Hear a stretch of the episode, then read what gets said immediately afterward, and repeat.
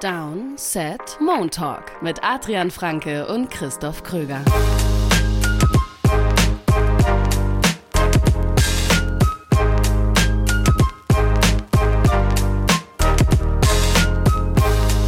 Erster Januar 2024, erste Folge Downset Talk, der erste Montalk für diese Saison. Wir sprechen über Woche Nummer 17 in der NFL und die ist tatsächlich auch komplett durch mittlerweile schon, denn heute gibt es kein Monday Night Game. Wir haben also ein großes Buffet an Spielen, aus denen wir auswählen konnten. Aber erstmal ein frohes neues Jahr an euch, ein frohes neues Jahr an Adrian. Das wünsche ich dir auch. Ja, vielen Dank. Und äh, natürlich müssen wir auch irgendwann mal über Fantasy Football sprechen, Adrian. Denn ich weiß, du hast es vielleicht nicht mitbekommen, aber es waren Fantasy Football Finals dieses Wochenende. Und auch die sind schon alle abgeschlossen. Weißt, weißt, du, weißt du, wo ich es am meisten mitgekriegt habe? Also ich hatte ja das Vergnügen, äh, dann in der, nach, nach, nach einer Bye-Week in den Playoffs one and done zu sein, weil ich Murray Cooper auf der anderen Seite hatte. Mm. Ähm, weißt du aber, wo, wo, wo ich es mitgekriegt habe, ist das ganze Rumgeheule, dass Christian McCaffrey nicht das war, was die Leute sich erhofft haben. Das ja. war das, was ich am meisten. Hat Elijah Mitchell hab. auch noch so ein äh, Short Yardage Touchdown bekommen. Da haben sich viele gefreut. Ich habe gegen äh, Christian McCaffrey in unserer Dynasty gespielt im Finale. Mhm. Christian McCaffrey war nicht unbedingt der Grund, warum ich verloren habe. es war ganz knapp. Ich glaube, ich habe mit vier Punkten oder so verloren. Richtig bitter. Ja. Ähm, und zwar das Duell der Außenseiter. Ich war 8 und 6 nach der Regular Season und mein Gegner im Finale war 7 und 7. Der war dann mhm. Nummer 4 äh, Seed, nee, was, vielleicht auch Nummer 6 Seed sogar. Auf jeden Fall ähm, ja, das Duell der Außenseiter. Und, und in unserer Hörerliga hat Wiggelgrimpft gewonnen. Mhm. Das ist der, der mich im Halbfinale rausgeworfen hat. Deswegen im Nachhinein vielleicht ganz okay, dann gegen den. Ein würdiger, eben, ein würdiger Sieger. Ja, ähm, hat mich rausgeworfen und am Ende das Ding gewonnen. Ich bin aber noch Dritter geworden, da habe ich mich sehr drüber gefreut. Immerhin aufs Treppchen gekommen. Also, ich würde es als erfolgreiche Saison äh, aus Fantasy-Football-Perspektive ansehen in beiden Ligen, in denen ich mit Adrian bin, vor ihm gelandet. Obwohl er so eine starke Regular Season in der Dynasty gespielt hat. Ja, aber in der Dynasty, muss ich sagen, bin ich trotzdem sehr zufrieden. Weil ja, der Kader ist, Team, stark. Glaube ich, mit dem werde ich noch eine Weile gut sein. Ja, also erfolgreiche Saisons ähm, beim Fantasy. Äh, auch ein Erfolg für die Chicago Bears ist der Misserfolg der Carolina Panthers. Denn die Bears dürfen mal wieder an 1 picken. Mm. Aber das ist nicht das Einzige, was gestern alles schon entschieden wurde. Es wurden die beiden Top-Seeds in den Conferences entschieden. In der NFC und in der AFC und in der NFC unter anderem deshalb, weil die Philadelphia Eagles gegen die Arizona Cardinals verloren haben. Ich muss ganz ehrlich direkt mal vorweg sagen, ich habe von diesem Spieltag noch nichts gesehen, außer die Spiele, über die wir hier heute sprechen. Das mhm. Eagles-Cardinals-Spiel gehört nur, nur im Ansatz dazu. Also davon habe ich noch nicht so viel gesehen, ein paar Plays, ja. Aber, hä? Was ist da denn passiert? Ja, also das, das NFC-Rennen ist ja nur deswegen entschieden. Wenn die Eagles das gewonnen hätten, ja. dann wäre ganz normal, würden wir in Woche 18 gehen und sagen, Stimmt, ja. Niners müssen gewinnen, Eagles müssen gewinnen und so weiter. Niners haben jetzt vorzeitig den Nummer 1 Seed sicher. Dieses Spiel, was ja Woche 18 eigentlich auf dem Schedule aussah, aussah Niners gegen Rams. Da dachten wir eigentlich, oh, für die Rams geht es um alles, ja. Playoffs oder nicht. Und für die Niners Nummer 1 Seed oder nicht. Jetzt geht es um gar nichts. Die Rams sind schon drin und die Niners haben den Nummer 1 Seed. Ähm, und die Eagles verspielen wahrscheinlich die Division mit diesem Spiel. Also die Cowboys haben Washington kommende Woche und wenn da nicht eine mhm. ähnliche Überraschung passiert, dann wird Dallas die Division gewinnen und die Eagles sind nur Nummer 5 Seed am Ende. Also, ich habe mal ein paar Stats mitgebracht, um zu zeigen, wie lichterloh der Baum eigentlich brennt bei den Eagles nach diesem Spiel. Vor allem eben defensiv. Die Cardinals hatten 32 First Downs in dem Spiel. 32. Die Eagles hatten 17, also ein bisschen mehr als die Hälfte.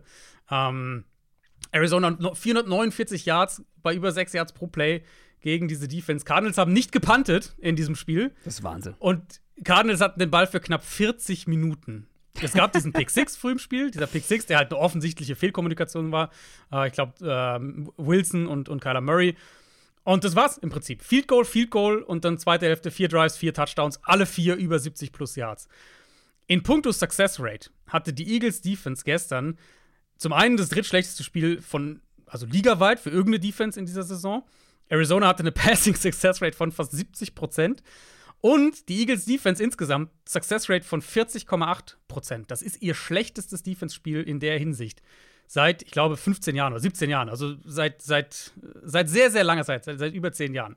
Ähm, das hätte ein Spiel sein sollen, das die Eagles wegverwaltet bekommen mit ihrem Run-Game. Hm. Ich meine, die Eagles, das Spiel lief eigentlich am Anfang so, wie man sich vorstellt. Du hast diesen Pick 6, okay.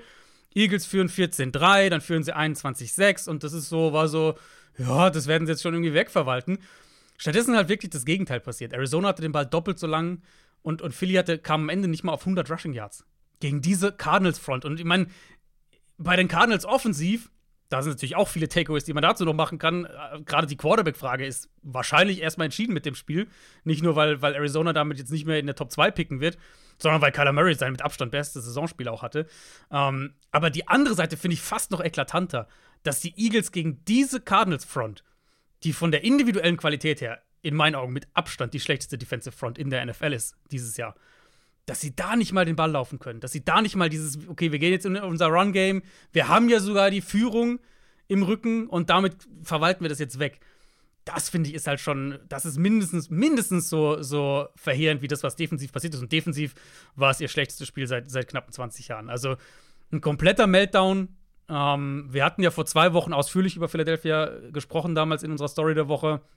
Da war mein Take, dass ich denke, von der Defense wird keine Rettung kommen dieses Jahr, weil die auf Linebacker, auf Safety, teilweise auf Corner einfach zu schlecht sind, zu langsam, da ist keine Explosivität. Und dass es halt deswegen offensiv kommen muss und auch deswegen offensiv eine gewisse Identität damit kommen muss. Und das muss in meinen Augen gerade übers Run-Game auch kommen. Und wir sind halt wieder in eigentlich fast noch einer schlimmeren Situation, dass, dass es eher noch ins Gegenteil geht und sie offensiv halt auch wirklich. Man hat das Gefühl teilweise, sie callen Plays, wie sie es irgendwie vor drei Tagen entschieden haben, was sie callen wollen. Und nicht, wie es halt irgendwie zu dem, zu dieser, zum Matchup, zur Situation, zur Art und Weise, wie das Spiel sich entwickelt, passen würde. Und das ist halt wirklich, also. Ich meine, wir wissen noch nicht, gegen wen es dann gehen würde in der Wildcard-Runde, weil die Buccaneers die NFC South noch nicht eintüten konnten. Das ist äh, auch eine Story für sich, wie das Spiel gelaufen ist gegen die Saints. Aber ganz ehrlich, wenn die Eagles dann in der Wildcard-Runde nach Tampa Bay oder nach New Orleans müssen, ich, ich bin mir nicht sicher, dass sie das gewinnen. Du, ich äh, werde mir diese 40-Minuten-Version direkt nach der Aufnahme ordentlich einverleiben.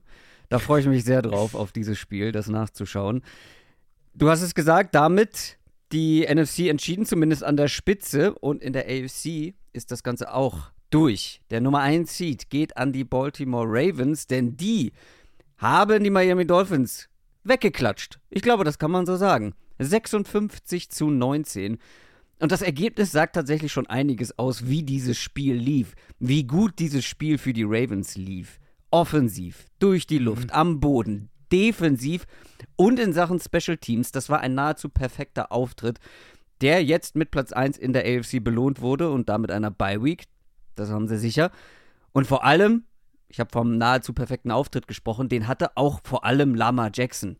Ich meine, was haben wir überlegt vor dem Spiel in unserer Preview? Wie viele ja. Rushing Yards wird er haben gegen diese ja. auf, äh, auf Passing Big Plays ausgelegte Dolphins Defense mit den zwei tiefen Safeties und so weiter? Am Ende hatte ähm, Lamar Jackson 35 Rushing Yards.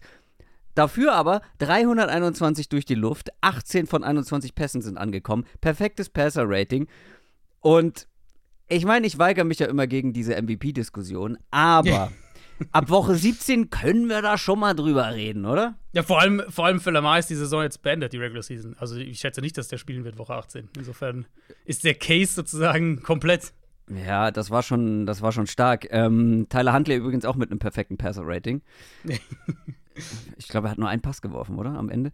Ähm, auf jeden Fall. Ich glaube sowas, ja. Ja, ein Pass. Ein Pass für 19 Yards und ein Touchdown. Genau, ja. ähm, und Lamar Jackson, trotzdem, kommen wir nochmal zurück auf die Rushing Yards. 800 Rushing Yards in dieser Saison. Damit ist er der erste Quarterback in der NFL-Geschichte, der das dreimal geschafft hat. Auch das ist ein schöner Rekord an dieser Stelle.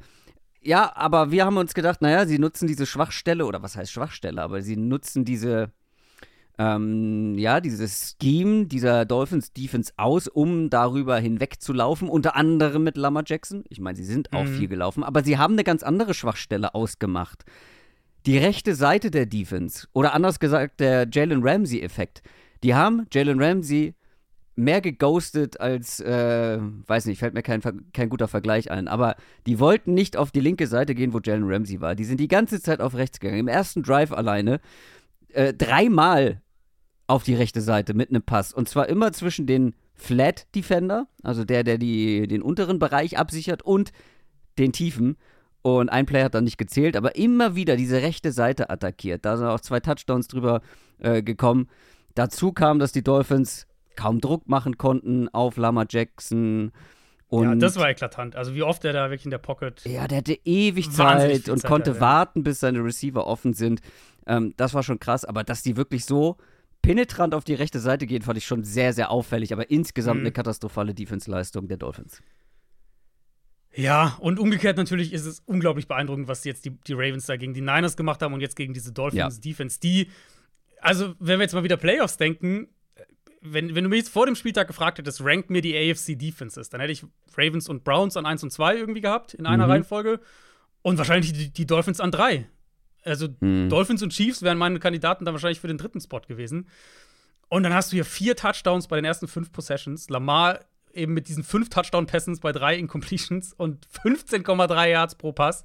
Eben gegen die Vic Fangio-Defense. Du hast gerade schon, schon, schon drüber gesprochen. Ja. Wir, wir, dachten, ja, so hier Quick Game, Run Game, Quarterback genau. Run Game, weil das halt die normale Herangehensweise ist, wo du diese Defense eigentlich, wo die, wo die Schwachstellen haben.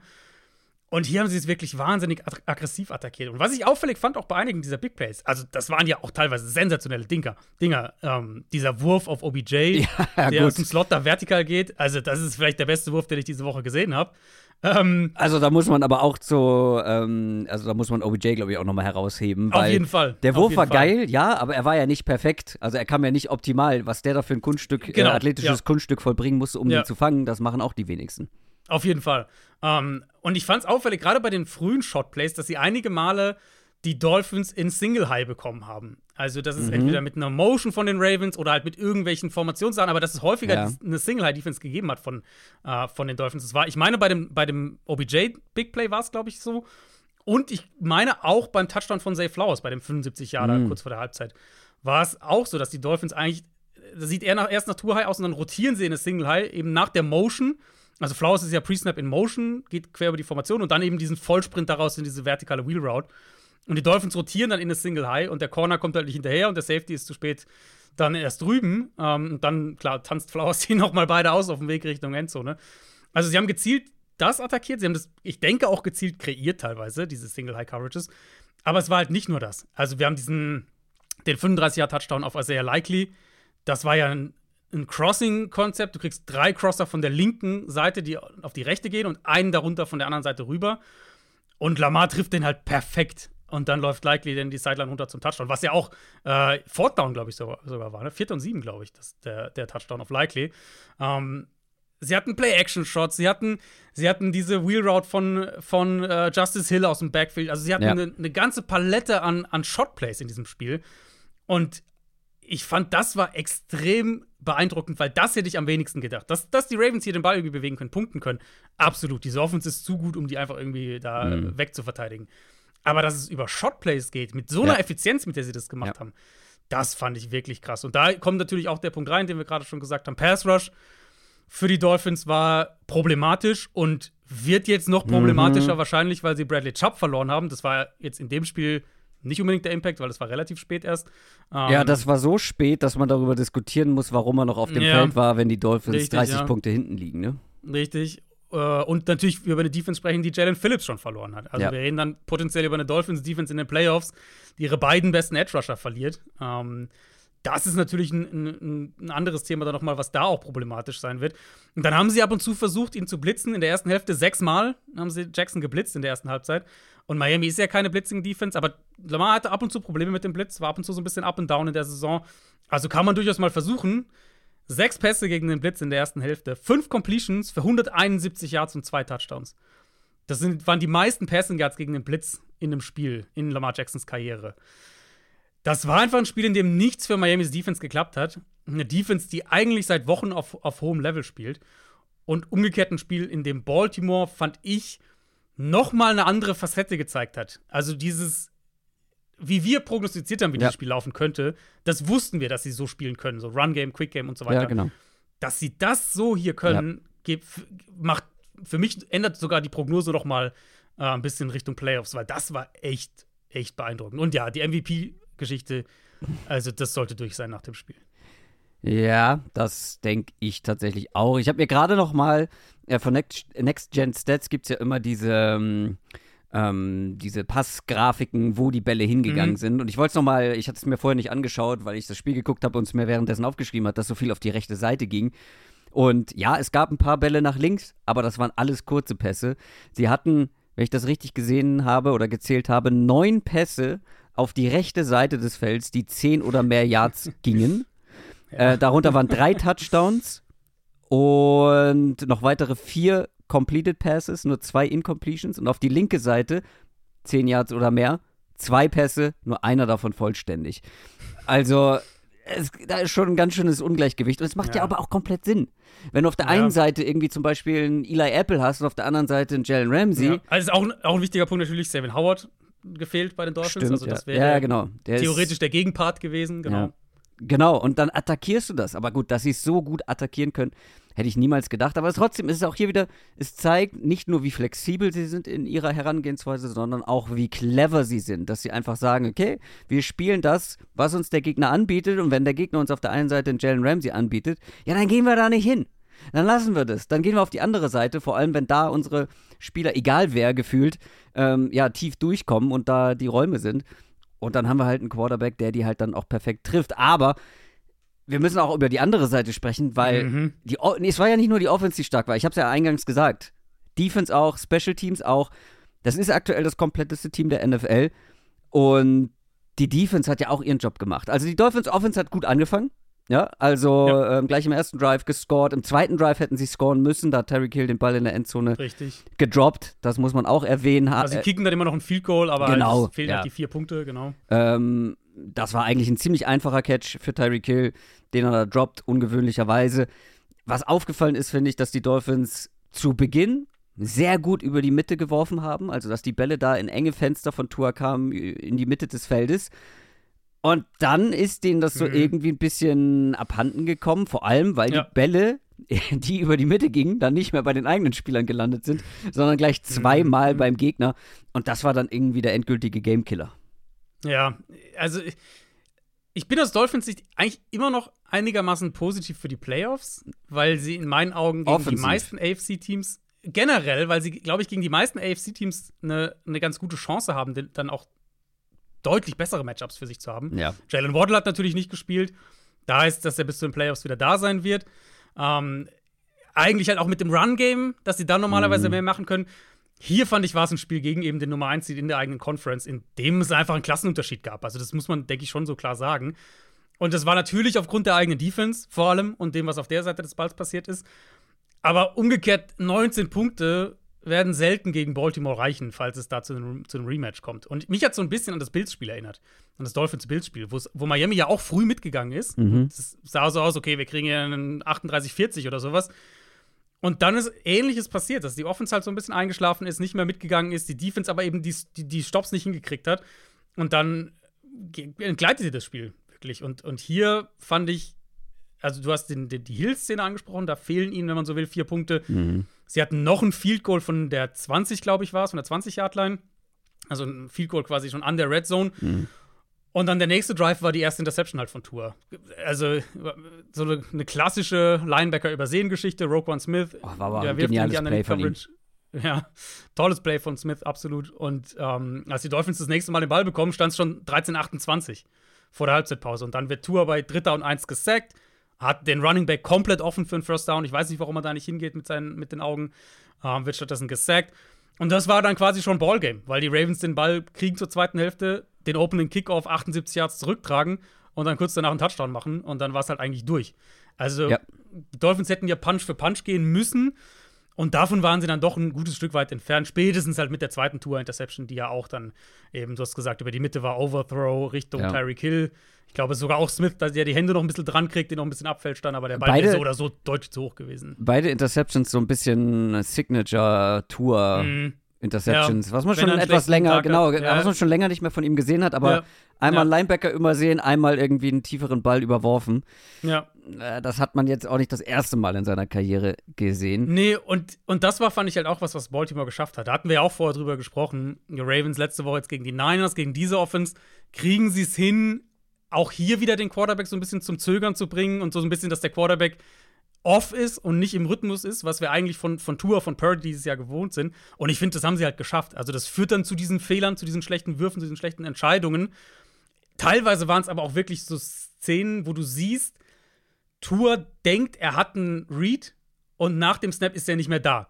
Und dann kriegt er Probleme mit Pressure. Der, der, schaut euch den ersten Sack oder den, der, der Sack beim ersten Drive im dritten Viertel an von den Dolphins. Das war so eine typische Szene dafür, wo du siehst, Tour denkt eigentlich, ja, da gehe ich hin mit dem Ball, zack, äh, nee, doch nicht, okay, jetzt muss ich irgendwas machen und dann ist der Pass Rush da.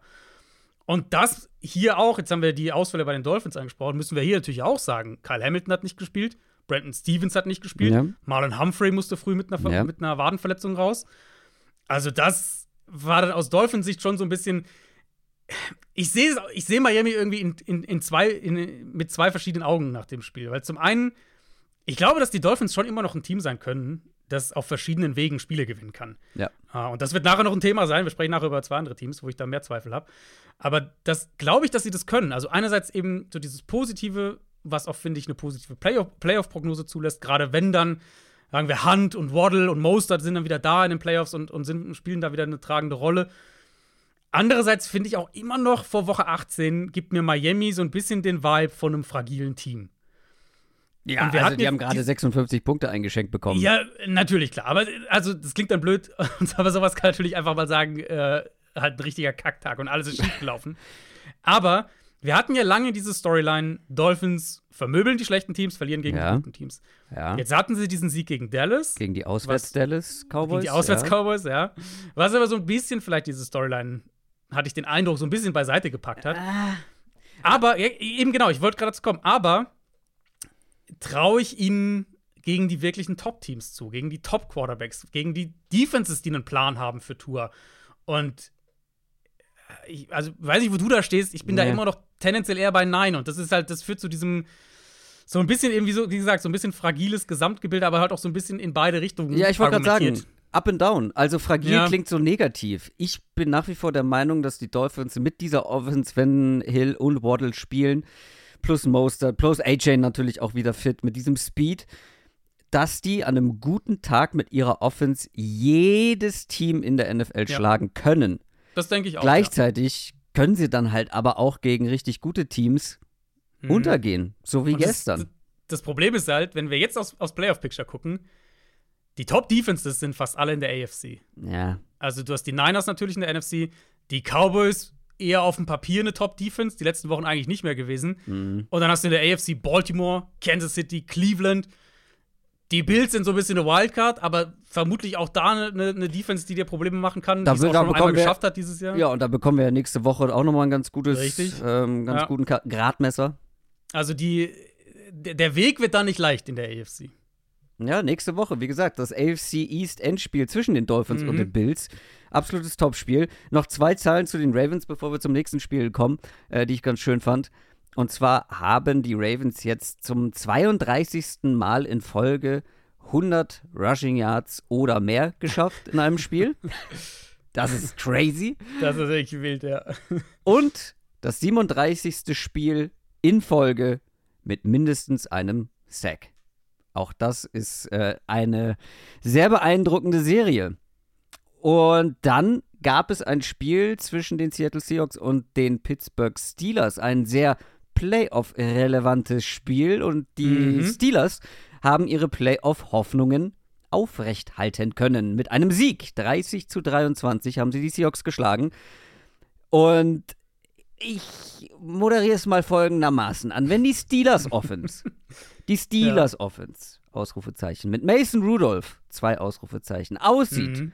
wie eine der besten Offenses der Liga, mit 468 offensiven Yards, was glaube ich Saisonhöchstwert ähm, ist, über 200 Rushing Yards, dann wird die gegnerische Defense nicht gut ausgesehen haben.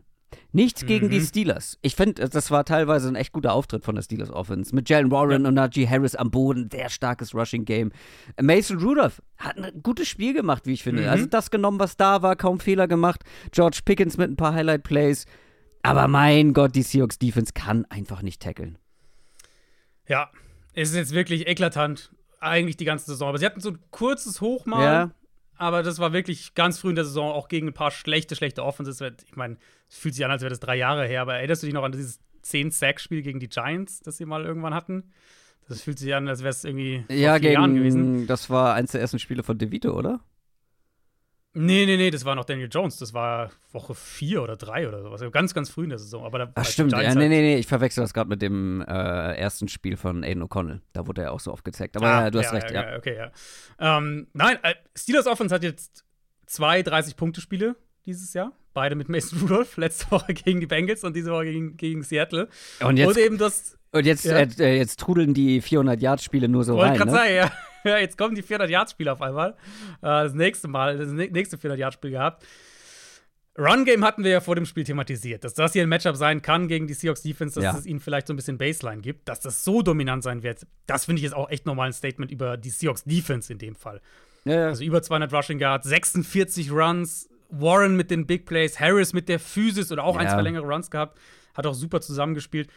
Steelers konnten halt am Boden gerade in der ersten Hälfte machen, was sie wollten. Und das war immer wieder der Treiber für die Offense. Der erste Touchdown-Drive, du hast einen 6-Yard-Run, 8 Yard, 9, 5, 6 und dann Warren für 18 Yards zum Touchdown. Der zweite, Harris mit dem 23 Yarder, Harris für 5, Harris für 9 zum Touchdown. Der Field Goal Drive dann schon im vierten Viertel zum 27-20 haben sie 12 Plays, davon waren 7 Runs. 14, 14 Rushing First Downs für die Steelers in dem Spiel. Seattle hatte 4, nur mal so zum Vergleich. Ähm, Steelers hatten eine Rushing Success Rate von 52% Seahawks von 33, einfach nur mal um diese Gegenüberstellung zu haben mhm. in dem Spiel. Oder halt anders ausgedrückt, wenn wir es noch extremer sagen wollen, Pittsburgh hat mit dem Run Game fast genauso viele EPA pro Play produziert wie Seattle mit dem Passing Game. Das unterstreicht halt auch nochmal, was, was Pittsburgh am Boden hier gemacht hat. Ja. Und dann zusätzlich zum Run-Game eben hatten sie die Shot-Plays, ja. wenn sie sie gebraucht haben. Ja. Das ist halt, finde ich, der Unterschied auch mit Mason Rudolph jetzt in den, in den beiden Spielen dass er jetzt diese Shot-Plays in teilweise auch kritischen Momenten verlässlicher trifft und mehr Plays ja. macht als Kenny Pickett. Und definitiv als mit Schubisky in der Zeit, in der er drin ja, war. Ähm, jetzt allein auch wir im vierten Viertel wieder. Seattle braucht ein paar Stops, muss defensiv endlich irgendwie was hinkriegen, dann haben sie eine Chance, das noch zu gewinnen. Dritter und sechs von der eigenen 44 und Rudolph wirft diesen Ball absolut sensationell. Unter Druck, tief auf, auf George Pickens für 34 Yards. Pickens macht auch natürlich einen sensationellen Catch dann aber das sind halt diese Plays, wenn du das kombinierst, wenn sie, wenn sie, wenn sie diese Plays von Pickens kriegen, der dann ja auch beim letzten Drive nochmal ein tolles Play gemacht hat, von Deontay Johnson kriegen, diese Big Plays im Passing Game, mit dem Run Game und dann die Defense halt mehr so, die Defense kommt in vorteilhafteren Situationen mal aufs Feld, statt Pittsburgh, die Defense muss das alles irgendwie tragen, dann kann es ein, ein gefährliches Team sein, falls sie in die Playoffs kommen.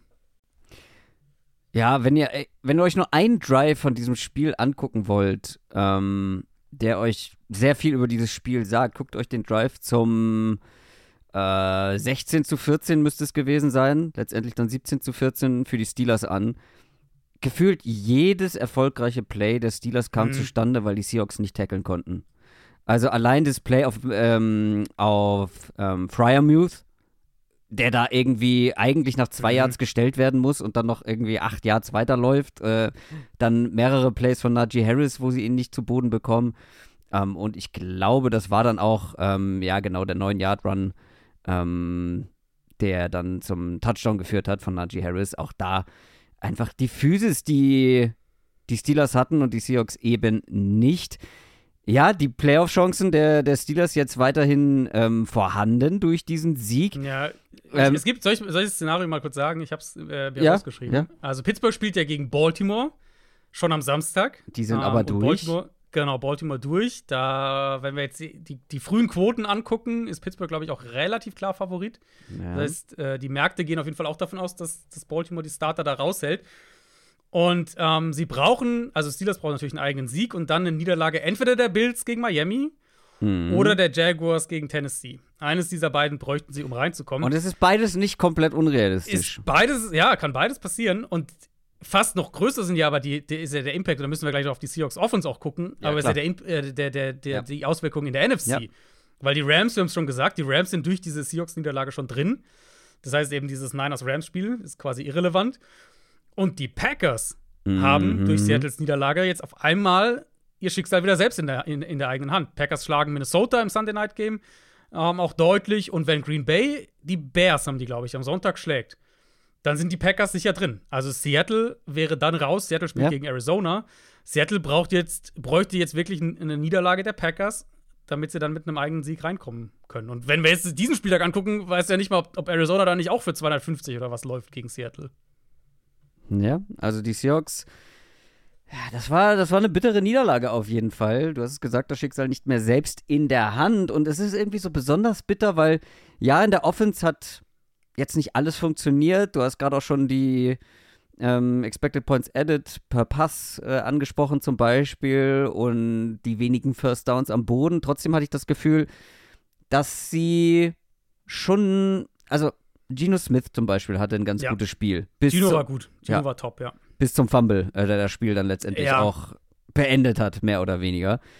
Äh, da waren ein paar gute Pässe mit dabei, ähm, auf ähm, Smith und Jigba, auf, auf äh, DK Metcalf, auf Tyler Lockett. Also wirklich auch seine Playmaker irgendwie in Szene gesetzt bekommen. Es waren ein paar äh, geile Plays von Kenneth Walker mit dabei.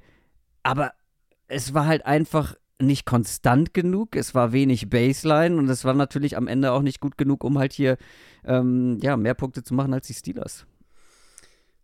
Ja, und das Problem war ja nicht mal, dass Seattle den Ball halt nicht bewegt hätte. Seattle Ja. hatte 7,5 Yards pro Play. Das Eben. ist ein absurder Wert. Was das ist fast natürlich- ein volles Jahr mehr als Pittsburgh. Was natürlich aber dann auch durch einige Big Plays zustande Durch kam. die Big Plays, na klar, genau, absolut. Ähm, das Problem im Endeffekt war halt wieder, dass dann im Laufe des Spiels alles aufs Passing Game wieder abgeladen wurde. Ja. Weil das Run Game halt wieder super inkonstant war. Kenneth Walker musste dann irgendwann verletzt raus. Und die eigene Defense eben keine Stops hinkriegt. Also wieder super viel Druck auf dem Passing Game. Dann noch Verletzungen in der Offensive Line, Right Tackle und Center Ja. verletzt. Und das ist dann halt einfach wieder wahnsinnig viel verlangt von Gino, muss man, finde ich, auch fairerweise so sagen. Und, und Gino Left hat, Tackle nicht auch noch raus? äh, Ich glaube, da musste noch auch jemand raus. Kann, äh, kann, kann sein, dass ich sogar einen noch unterschlagen habe gerade.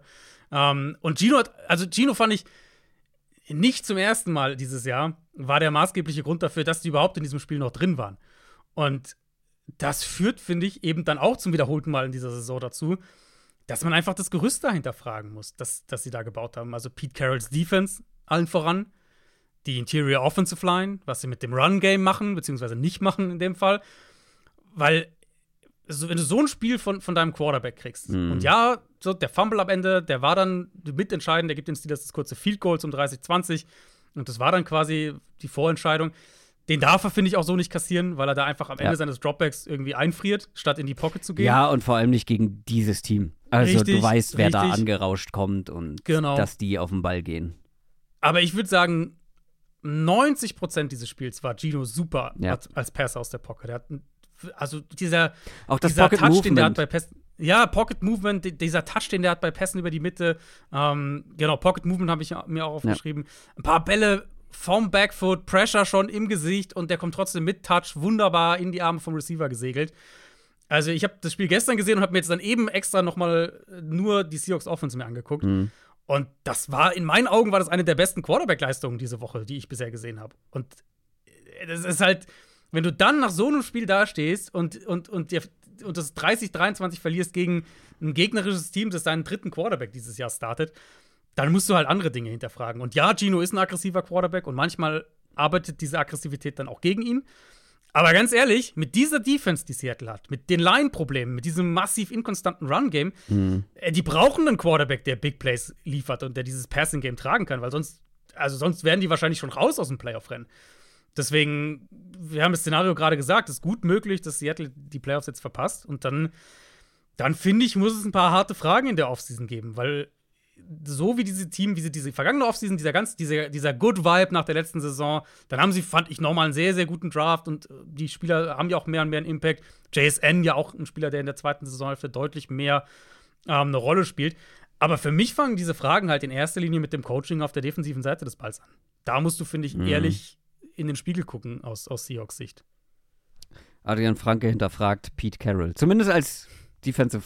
Ja, Coach. also du, hast, das Tackling ist ja, finde ich, Tackling ist ja so eines der, der, der klassischsten Sachen. Wenn, du, wenn, dein, wenn dein gesamtes Team über ein ganzes Jahr schlecht tackelt, naja, dann musst du halt irgendwann das Coaching hinterfragen, weil das ist ja keine Scheme-Frage oder sowas, Ja.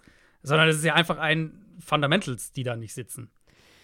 Äh, nur damit keine Verwirrung entsteht, du hast natürlich vollkommen recht. Ähm, der Center Evan Brown war derjenige, der da mit einer Gehirnerschütterung Genau, ja, hab- runter musste. Ich ja, dachte genau, kurz genau, irgendwie, ja. äh, das wäre auch ein Tackle gewesen, aber es war der Center. Ja, ich hatte irgendwann gesehen, dass Oluwatini reinkam, der Rookie Center, und ähm, der hatte der dann nämlich auch ein, zwei dieser Snaps, die dann nicht mehr so ganz ideal waren. Äh, und genau, Right Tackle, Genau. äh, Abe Lucas musste ja auch wieder raus. Genau, der musste raus.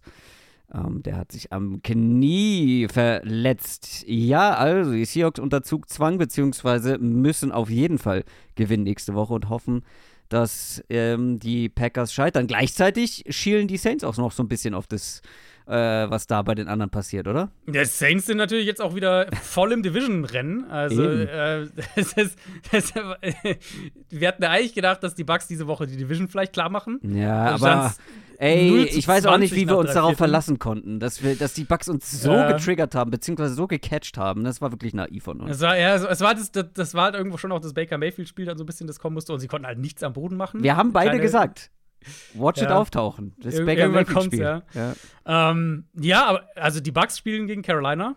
Äh, Bucks sind jetzt gleich auf mit den Saints, beide 8 und 8. Und die Saints spielen gegen Atlanta. Und die, wenn die Bucks gewinnen, haben sie die Division auch äh, gewonnen. Also die Bucks haben es noch in der eigenen Hand, aber die Ja. Saints eben mit 8 und 8. Genau, wenn theoretisch, wenn Eben, da noch ganz eben. verrückte Dinge passieren, könnten die äh, eben auch noch da, da rein. Und dann müssten dann, ich glaube, Seahawks und Packers verlieren, weil Ja. die beide einen besseren Ja. Conference-Record haben als die Saints. Aber falls die Saints hier wirklich ein Spiel noch aufholen auf die beiden, dann hätten wir zwei NFC South-Teams in Play. Boah. Ja, gut, aber letztendlich ist das wirklich, also egal welches Team da jetzt reinkommt, das ist schon so am Ende das Team, was. Es gibt jedes Jahr so Teams, wo du da im Nachhinein draufschaust und sagst, ja, eigentlich kein Playoff-Team, aber jetzt sind sie nur mal drin, wa? Und dann. ist halt noch der, der siebte Seed einfach. Also, wenn wir sechs ist- Teams hätten wie früher, dann hast du die Rams als sechsten Seed und fertig. Und ich glaube, niemand würde da groß was, äh, würde dann sagen. ja, aber wenn du das mit der. AFC vergleichst, ja, gut, stimmt, der siebte Seed Ja, AFC auch. wird aber auch irgendwer aus Ja, vielleicht die Colts, Colts, Texans, reinkommen oder Steelers. so. Ja. Wir brauchen den siebten Seed nicht. Das haben wir letztes Jahr schon gesagt korrekt. und das Ja, werden das wir nach diesem korrekt. Jahr wieder sagen. Wir brauchen Ja. diesen siebten Seed nicht. Mit diesem siebten Seed haben weder die Cowboys noch die Detroit Lions etwas zu tun. Wir machen eine kleine Ausnahme und sprechen über ein Spiel, was nicht Sonntagabend stattgefunden hat, sondern Samstagabend. Denn dieses Spiel, das die Cowboys am Ende gewonnen haben mit 20 zu 19, ist ein Spiel, das nachhalt und nicht zu knapp. Denn Umso mehr jetzt. Umso mehr, weil eben die Eagles verloren haben. Also, das war ja Genau. ursprünglich so ein Spiel, wo man, fand ich, jetzt am Sonntagmorgen hätte sagen können, also, wir sprechen gleich über die Szene, keine Sorge. Äh, aber ist halt, das war ein Fehler, das war, das darf nicht passieren. Aber, naja, im Endeffekt, so wahnsinnig viel für Seeding wird es wahrscheinlich nicht die Rolle spielen. Mhm. Jetzt ist die Situation anders, weil jetzt reden wir halt über ein Cowboys-Team, das plötzlich der Nummer 2 Seed ist, wenn sie jetzt in Woche 18 ihre Hausaufgaben machen. Genau, und ähm, das Spiel halt nicht nach oder nicht nur nach, weil die Lions statt auf Overtime zu gehen, den extra Punkt zu kicken, für zwei Punkte gegangen sind zum Ende des Spiels, es dreimal versucht haben, zwei Punkte zu holen, es nicht geschafft haben, in Klammern. Ähm, also, der Reihe nach, für alle, die es nicht gesehen haben. Ähm, der erste dieser drei Versuche von der Two-Point-Conversion da gab es den wohl kontroversesten Call, Schiedsrichter-Call der Saison. Taylor Deckel, Deckel, genau, Ta Taylor Decker, der Offensive Tackle, das war Decker und Tackle gemischt. Das wäre das wär ein Oldschool Downset Talk Folgentitel gewesen, Taylor Deckel. Taylor Deckel, der Offensive Tackle der Lions, fängt den Ball in der Endzone. Das darf er ja normalerweise nicht, weil er ist ja ein Offensive Tackle, außer er sagt vorher den Schiedsrichtern Bescheid, ey, Moment mal, ähm, hier das nächste Play, da bin ich ein Receiver und darf den Ball fangen. Dann muss der Schiedsrichter der Defense Bescheid sagen, hier, passt mal auf, Nummer so und so, Taylor Decker ist Receiver. Also den müsst ihr auf dem Schirm haben, der darf den Ball fangen. So, Taylor Decker fängt den Ball. Die Refs werfen aber eine Flagge, weil sie behaupten, Taylor Decker hat sich nicht gemeldet, sondern Dan Skipper wäre der Offensive Tackle der Lions, der nämlich raufgekommen ist für dieses Play als zusätzlicher Offensive Tackle, wäre der erlaubte Receiver gewesen. Der war dann allerdings im Play auf der normalen Tackle-Position und war nicht mal in der Nähe des zu fangenden Balls, wie auch immer. Mehrere Lions-Spieler sagen danach, also Dan Skipper, Taylor Decker, die beiden, beiden quasi Betroffenen, Jared Goff, Dan Campbell, der Headcoach, sagen alle, das stimmt nicht. Taylor Decker hat sich gemeldet, nicht Dan Skipper. Die Refs sagen das Gegenteil. Also irgendjemand lügt oder es gibt hier ein sehr, sehr großes Missverständnis, aber leider ein Missverständnis, wie du gesagt hast, mit sehr großen Folgen. Ja. Und normalerweise reden wir ja nicht über Refs. Weil ich finde, häufig ist es das halt sagen wir einfach jedes Mal, aber Nicht, ja, also häufig ist es ja wirklich, finde ich, einfach auch nicht mehr wert als eine kurze Erwähnung. So, das sagt man, ja, da hätten sie Pass Interference callen müssen, keine Ahnung und so weiter. genau, und meistens Ähm, ist es wirklich nicht spielentscheidend. Ich sage ich immer wieder, das sind Richtig. meistens Fans der betroffenen Teams, die sagen, das war ein spielentscheidend, aber letztendlich nicht. Aber bei so eklatanten und dann auch in solchen Momenten, so, diese Calls in diesen Momenten sind dann ja wirklich spielentscheidend. Genau, ja, genau. Und ich finde halt, hier ist was anderes, weil, ähm, also natürlich hat es auch eben ja, den Ausgang des Spiels beeinflusst, aber ich finde, in dem Fall ist es halt kein, Es ist kein ah, da hätten sie Holding Genau, genau, genau. Es ist so. kein falscher Call im Sinne von Richtig. irgendwie Auslegungssache.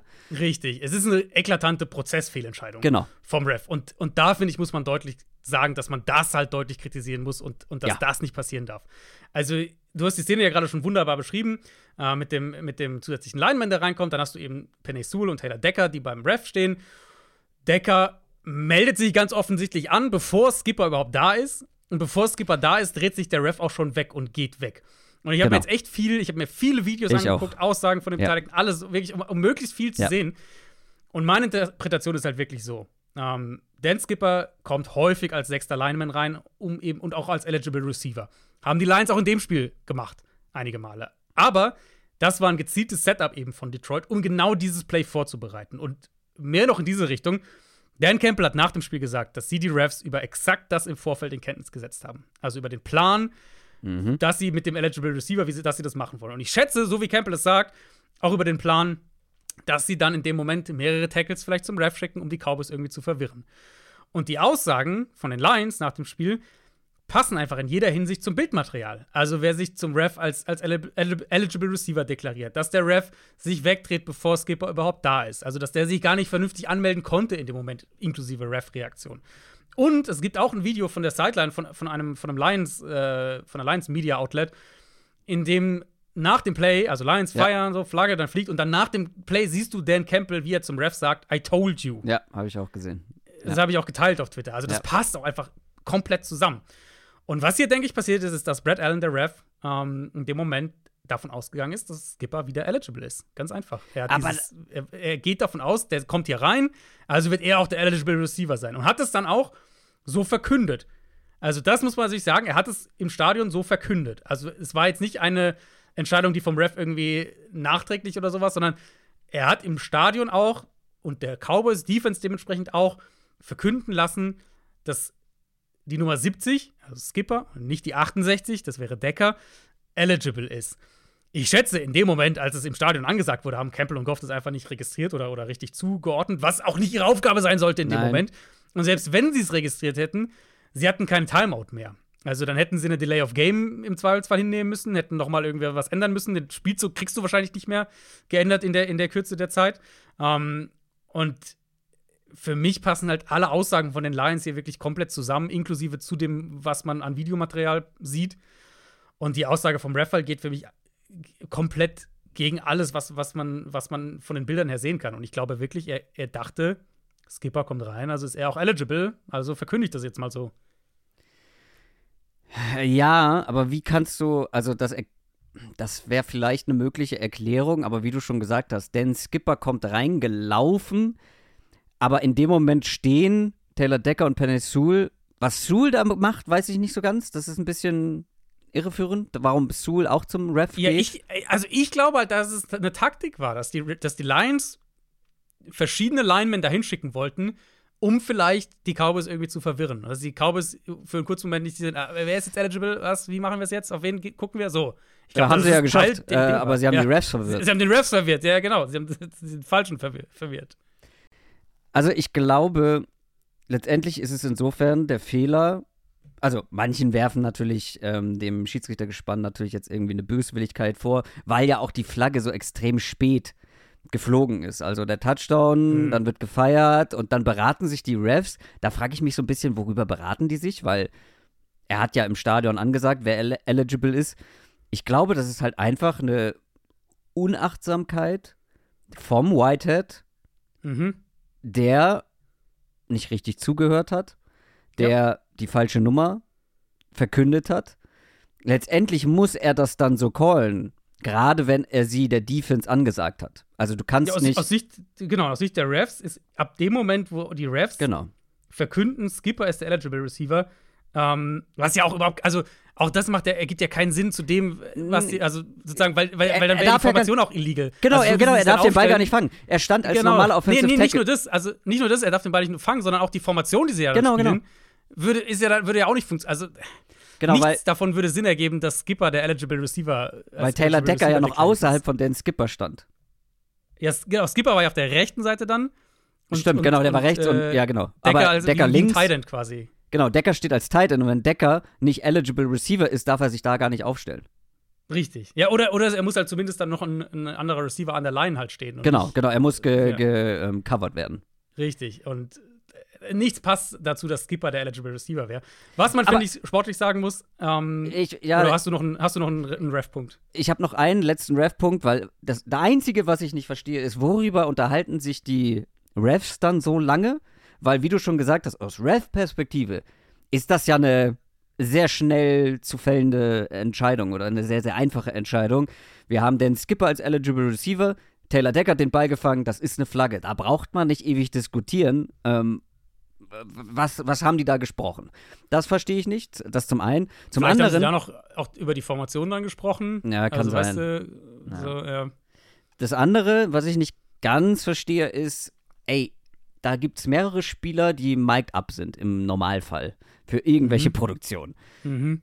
Der Schiedsrichter hat auch ein Mikrofon. Das ist zwar nicht die ganze Zeit offen, aber kann man da nicht irgendwie drauf zugreifen, dass man irgendwie Beweismaterial findet, was hat Taylor Decker ähm, dem Whitehead gesagt in dieser Situation? Das wird man doch wohl rausfinden. Dieses ganze Stadion ist gefühlt verwandt, mehr oder weniger. Also du wirst doch irgendwie zu, irgendwo rausgefiltert bekommen. Das zum anderen, aber du hast gerade schon die Überleitung gemacht zum Sportlichen, weil es Ja, gibt ja ich- auch also, so ein paar Fragen, die man sich Genau, auch ich- aus sportlicher ich- Perspektive stellen muss. Genau, ich wollte, also wir, wir reden gleich noch über die Lions, über die Cowboys. Ich wollte eine Sache noch sagen zu dieser ganzen Szene, sportlich betrachtet. Ja. Ähm, also ich finde es zum einen großartig, dass Campbell nicht auf Overtime spielt, gegen eine Ja. Passing-Offense, die Detroit locker da noch einen Touchdown einschenken kann. Das und so Play weiter, war mega. Das Play war super. Aber nach der ganzen Szene und der Flagge und so weiter, das Spiel war ja nicht vorbei danach. Yep. Also die Lions hatten ja dann den Ball immer noch, nur halt Yep. weiter hinten. Und da finde ich halt, an dem Punkt hätten sie den Extrapunkt kicken müssen. Ja. Also die ursprüngliche Entscheidung super. Dann so darauf zu verharren, hat sich für mich sehr wie eine, wie eine emotionale Entscheidung angefühlt von Dan Campbell. So, und jetzt machen wir es erst recht. Und ich denke, wenn sie da einfach den, den PAT nehmen, in die Overtime gehen, wer weiß, was passiert. Vielleicht gewinnen sie den Cointoss, vielleicht machen sie einen Touchdown und so weiter. Das soll jetzt nicht das Ganze relativieren. Aber ich finde, es, es ist zumindest noch mal Teil dieses Gesamtspielkontexts, dass die Lions ja nicht, auch wenn wir jetzt hier sagen, in dem Fall ist es richtig kacke für sie gelaufen, aber sie hätten ja dann trotzdem einfach den Extrapunkt nehmen können und auf Eh, Overtime gehen können. Ben, zu 100 Prozent. Jeder, der uns regelmäßig hört, weiß, also zum einen macht Dan Campbell, Dan Campbell ist ein unglaublich aggressiver Playcaller. Ja, auch in dem Spiel hier Fake Punt und alles Mögliche. Also war ja Da- alles dabei. Dass er für zwei geht, ja, gut, gute Entscheidung. Vor allem, äh, Rich Eisen hat auch ein Video dazu veröffentlicht, direkt nach dem Spiel zu seiner Meinung. Und ich finde vollkommen richtig das, was er sagt. CD Lamb war unstoppable in diesem Spiel. Hm. Und wenn die, wenn die Cowboys den Ball bekommen, die Wahrscheinlichkeit, dass sie auch hier wieder CD Lamb nicht verteidigt bekommen, ist absolut gegeben. Versuch Ja. das Momentum zu nutzen. Versuch hier mit diesem, ähm, also dass du es überhaupt geschafft hast, in die Situation zu kommen. Du bist mega hyped. Versuch das auszunutzen, mach das Spiel hier, äh, mach das Spiel hier ähm, zu, indem du die zwei Punkte machst. Beende das Spiel an dieser Stelle. Absolut Mhm. richtig. Aber wie du schon sagst, ich verstehe es nicht, warum du danach. Und es gab ja zwei Plays noch danach. Es gab ja dann die, die Strafe für Micah Parsons. Mach einen von den beiden, mach dann viel Gold, viel Gold raus und geh in die Overtime und dann äh, let's see. Ja. Ähm, Finde ich absolut richtig. Gleichzeitig, auf der anderen Seite muss man sich fragen, oder muss man, muss man äh, sagen, es darf niemals aus Cowboys Sicht zu dieser Situation kommen. Die Cowboys hätten dieses Spiel zumachen können mit ihrem letzten Drive. Mhm. Soweit ich das in Erinnerung habe, hatten die Lions keine Möglichkeit mehr, die Uhr zu- anzuhalten. Und was machen die Cowboys? Die werfen Ja. den Ball out of bounds? Ja, äh, also Mike McCarthy, äh, Clock Management Ja. Challenge. Masterclass. Masterclass, ja. Ja, total. Also, die, das war so ein bisschen beide Coaches in ihrem extremsten Element. ja. Denn Campbell ist, ist in dem Fall zwei Nummern zu aggressiv am Ende hinten raus. und McCarthy halt mit diesem letzten, oder ja, also mit diesem eigentlich, eigentlich Drive, du musst hier die Uhr runterspielen nach, Ja. der, nach dem Pick von Goff und, und davor ja auch schon, sie haben, also sie haben den Punt, dann haben sie äh, die Interception von Goff, dann kriegen sie den Ball schon kurz vor der Red Zone und ähm, genau, ja, dann hast du hier diesen Shot bei, bei Second and Long und dann nochmal einen kurzen Pass bei, bei Third Down, wo halt die Cowboys, wo die Lions dann eben nochmal eine Timeout nehmen können, deswegen haben sie halt eine Minute 45 oder 40 oder was war noch auf der Uhr. Ähm, ist, ist halt, ist, das gibt dir natürlich auch kein gutes Gefühl, ne, für die Playoffs. Also, das, wenn du dann, wenn du jetzt aus Cowboys Sicht, ja, du gewinnst dieses Spiel hier und hast dann vielleicht doch diese Heimspiele, die du so dringend brauchst und, und die so wichtig sind für Dallas. Aber sowas dann zu sehen, wie McCarthy dann äh, dieses Spiel am Ende managt, gibt dir jetzt halt logischerweise für, für ein Playoff-Spiel, wo es da potenziell um jede Sekunde, um jedes Yard, was auch immer geht, ähm, gibt dir jetzt auch nicht das allerbeste Gefühl. Und ich, ich finde, auch zu beiden Teams kann man ein bisschen sagen, ähm, dass sie. Wobei, ein Punkt noch dazu. Sorry, ein Punkt noch zu dieser Szene. äh, Oder zu diesem Drive. Äh, Zu diesem letzten Drive. Weil ich finde, das ist halt auch wichtiger Kontext zu dieser ganzen Ref-Thematik. Ähm, der erst, das erste Play bei dem Drive, also Lions werfen Interception, Cowboys kriegen den Ball an der 29, zwei Minuten noch auf der Uhr. Das erste Play ist ein 7-Yard-Run von Tony Pollard, der wegen Tripping, also Beinstellen von Hendershot, dem Tight End, nicht nur zurückgenommen wird, sondern eine 15-Yard-Strafe nach sich zieht. Deswegen hatten sie ja dann erst und 25 an der 44, obwohl sie eigentlich den Ball an der 29 hatten. Das Tripping sieht man in der Wiederholung aber eigentlich ganz gut, dass das Ja, das Bein ist von Aiden Hutchinson, das Ja. da hochgeht, nicht das von Hendershot. Und wenn die Refs diesen Fehler nicht machen, vielleicht kriegt Detroit den Ball gar nicht mehr. Also, Ja. ne, das ist halt wieder diese Thematik, Ja, ja. warum wir oft nicht über die Genau. Refs reden, weil du Am- hast halt diese Szene und da hast du eigentlich die davor, die, ja- die auch ein blöder Fehler war und die auch einen riesen Impact hatte. Ja. Ne, Aber am Ende so- gleicht es sich tatsächlich meistens aus, auch wenn man das dann als Fan in der Situation nicht wahrhaben möchte. Aber übers Spiel Ja. hin, hinweg ist es meistens dann an Fehlentscheidungen oder die Fehlentscheidungen wiegen sich so ein bisschen auf. Ja, genau. Das, das wollte ich einfach noch sagen, kurz zum, zum generell auch zu diesem letzten Drive, weil den du völlig Ja. zu Recht auch kritisiert hast vom Game Management her. Und ich finde aber, man kann zu beiden Teams so ein bisschen sagen, sie haben einen Plan A und wenn der nicht klappt, was halt in den Playoffs, je nach Matchup, wie auch immer, ne, Playoffs, haben wir oft drüber gesprochen, Playoffs sind maßgeblich Matchups plus Tagesform. Wenn der Plan A nicht klappt, wird es, glaube ich, für beide Teams schwer. Und ich finde, es trifft auf die Lions zu, können wir gleich noch kurz drauf gucken, trifft aber auch auf Dallas zu. Das Run-Game der Cowboys echt wackelig. Und das macht sie Ja. halt sehr abhängig von ihrer Passing-Offense. Und die ist gut, sehr gut sogar, vor allem wenn sie zu Hause spielen. Aber wir haben jetzt mehrfach gesehen, dass sie dann doch eben, was, also was passiert, wenn die gegnerische Defense einen besseren Job dahingehend macht, dass sie CD Lamp ein bisschen minimiert, den Impact. Dass der das über die anderen Receiving-Optionen gewinnen muss. Das haben sie uns, da haben sie immer wieder mal gewackelt. Nicht nur dieses Jahr, auch in der Vergangenheit. Ähm, dieses ganze Thema gehört irgendwie auch mit dazu, dass Dak sich manchmal zu sehr auf Lamp einschießt. Also die Interception, die er hatte, Dak. Und Dak hatte ein super Spiel, aber die Interception, die er hatte, kommt er erst gut aus der Pocket raus, verschafft sich Zeit, super gemacht und will dann aber einen Wurf auf CD Lamp erzwingen, der einfach komplett eng gecovert ist. Während er, wenn ihr euch die Szene nochmal anguckt, müsst ihr gar nicht All 22 gucken, seht ihr im, im, im Broadcast. Während er über die Mitte einen Receiver einfach komplett frei gehabt hätte, weil der Linebacker vorkommt, nachdem Prescott aus der Pocket raus war. Also da war ein Receiver wirklich, keine Ahnung, im Umkreis von 10 Yards war da kein Gegenspieler. Und er versucht halt den Ball auf Lamp zu erzwingen, weil er sich da halt schon, war schon total locked in, den Ball jetzt dahin zu werfen.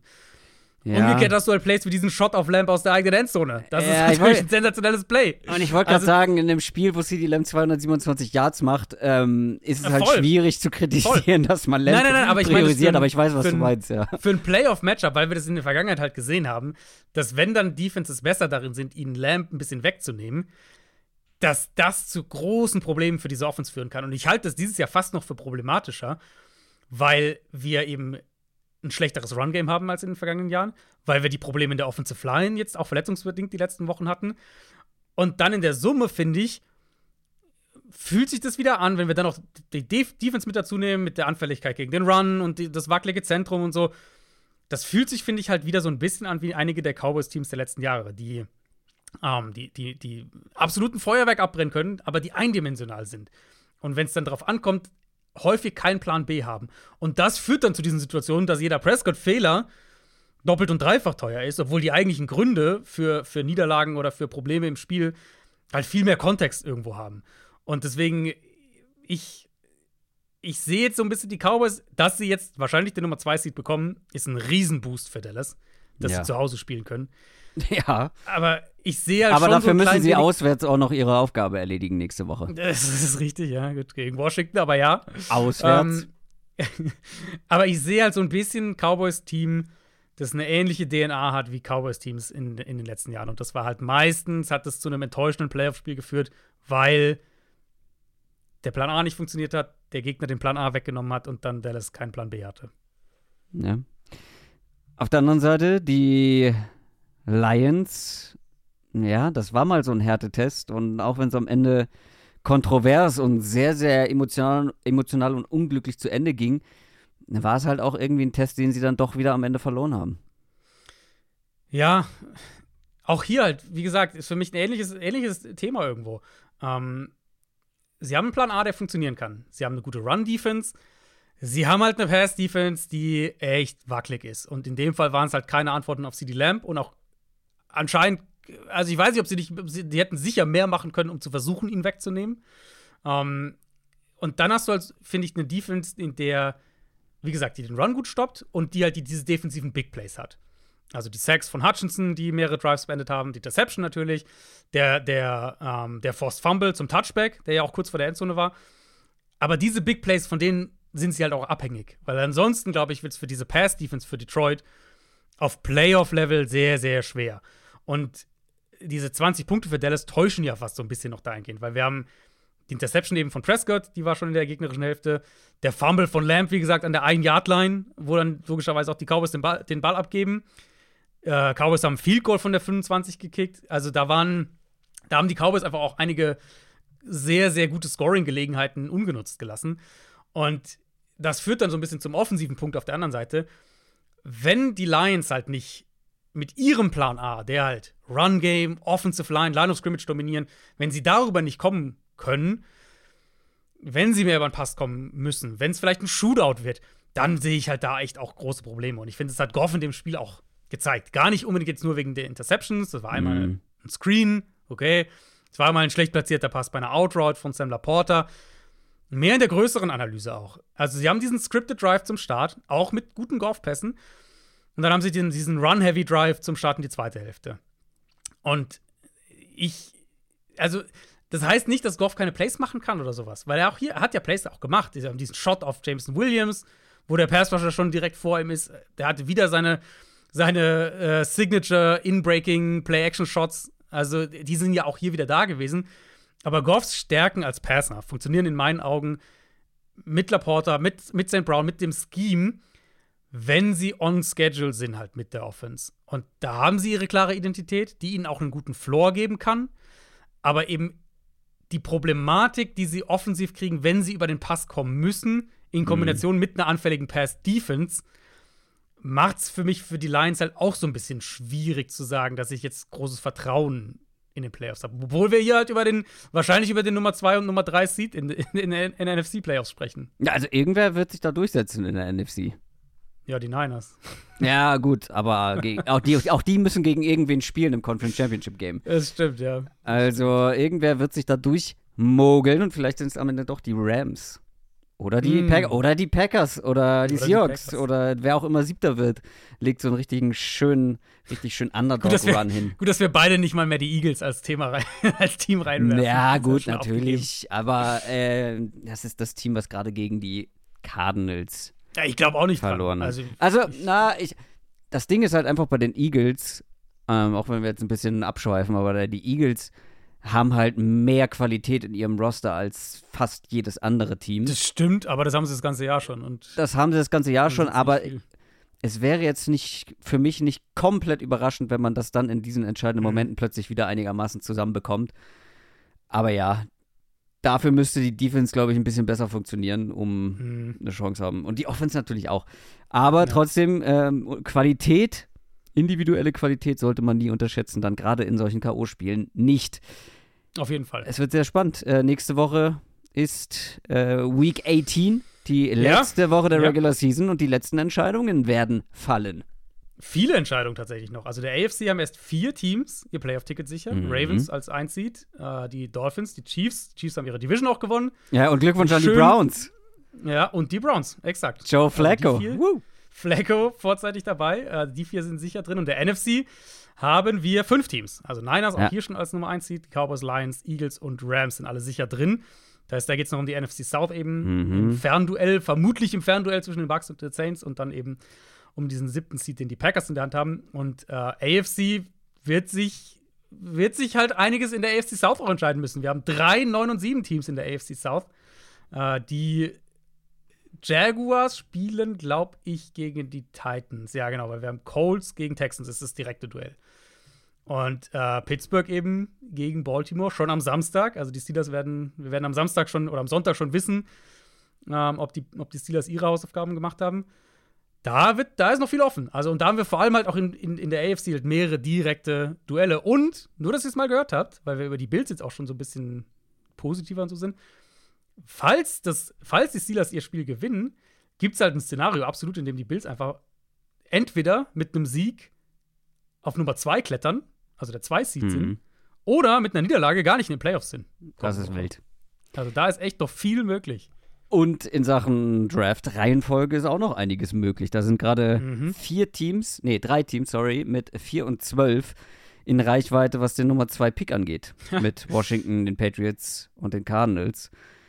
Wer weiß, wer da dann am Ende weit oben picken wird. Also auch das ist etwas, worauf man ein Auge haben kann. Das soll es aber an dieser Stelle erstmal gewesen sein. Das war Montalk für Woche Nummer 17. Das war unsere erste Folge Downset Talk im neuen Jahr 2024.